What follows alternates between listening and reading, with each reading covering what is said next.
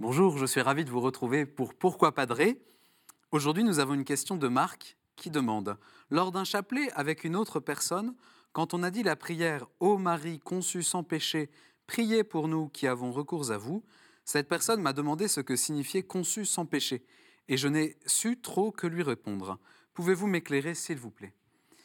Alors Marc, euh, en entendant votre question, j'ai pensé tout de suite à une histoire qui m'est arrivée il y a quelques jours avec une famille. J'étais en train de dîner chez eux.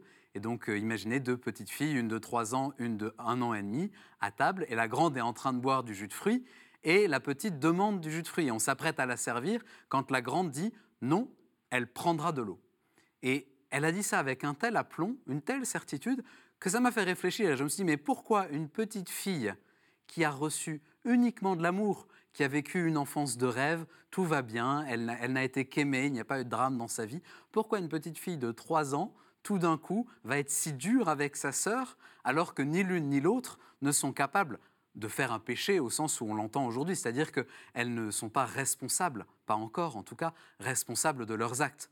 Donc je voyais dans cette petite fille qui, voulait comme se fermer à la possibilité que sa sœur soit elle aussi heureuse avec son verre de jus de fruits, je voyais la trace de ce qu'on appelle le péché originel, c'est-à-dire quelque chose comme une dissonance au fond de notre cœur qui nous empêche de voir le bien, de voir l'amour avec une clarté et une tranquillité qui devraient caractériser un cœur sauvé, un cœur complètement transfiguré par l'amour de Dieu.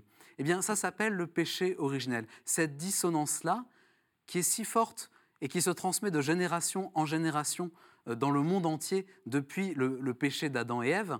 Et c'est de ce péché-là que la Vierge Marie a été préservée.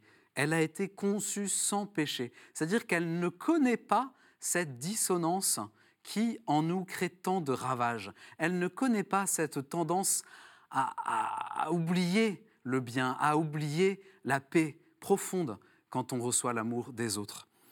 Voilà ce que veut dire cette phrase Marie conçue sans péché.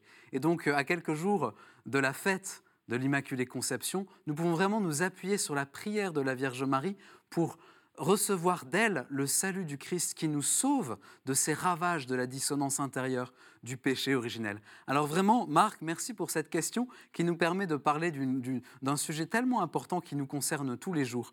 Donc n'hésitez pas à nous envoyer d'autres questions par email à cette adresse pourquoipadré.com ou bien sur les réseaux sociaux avec le hashtag pourquoipadré.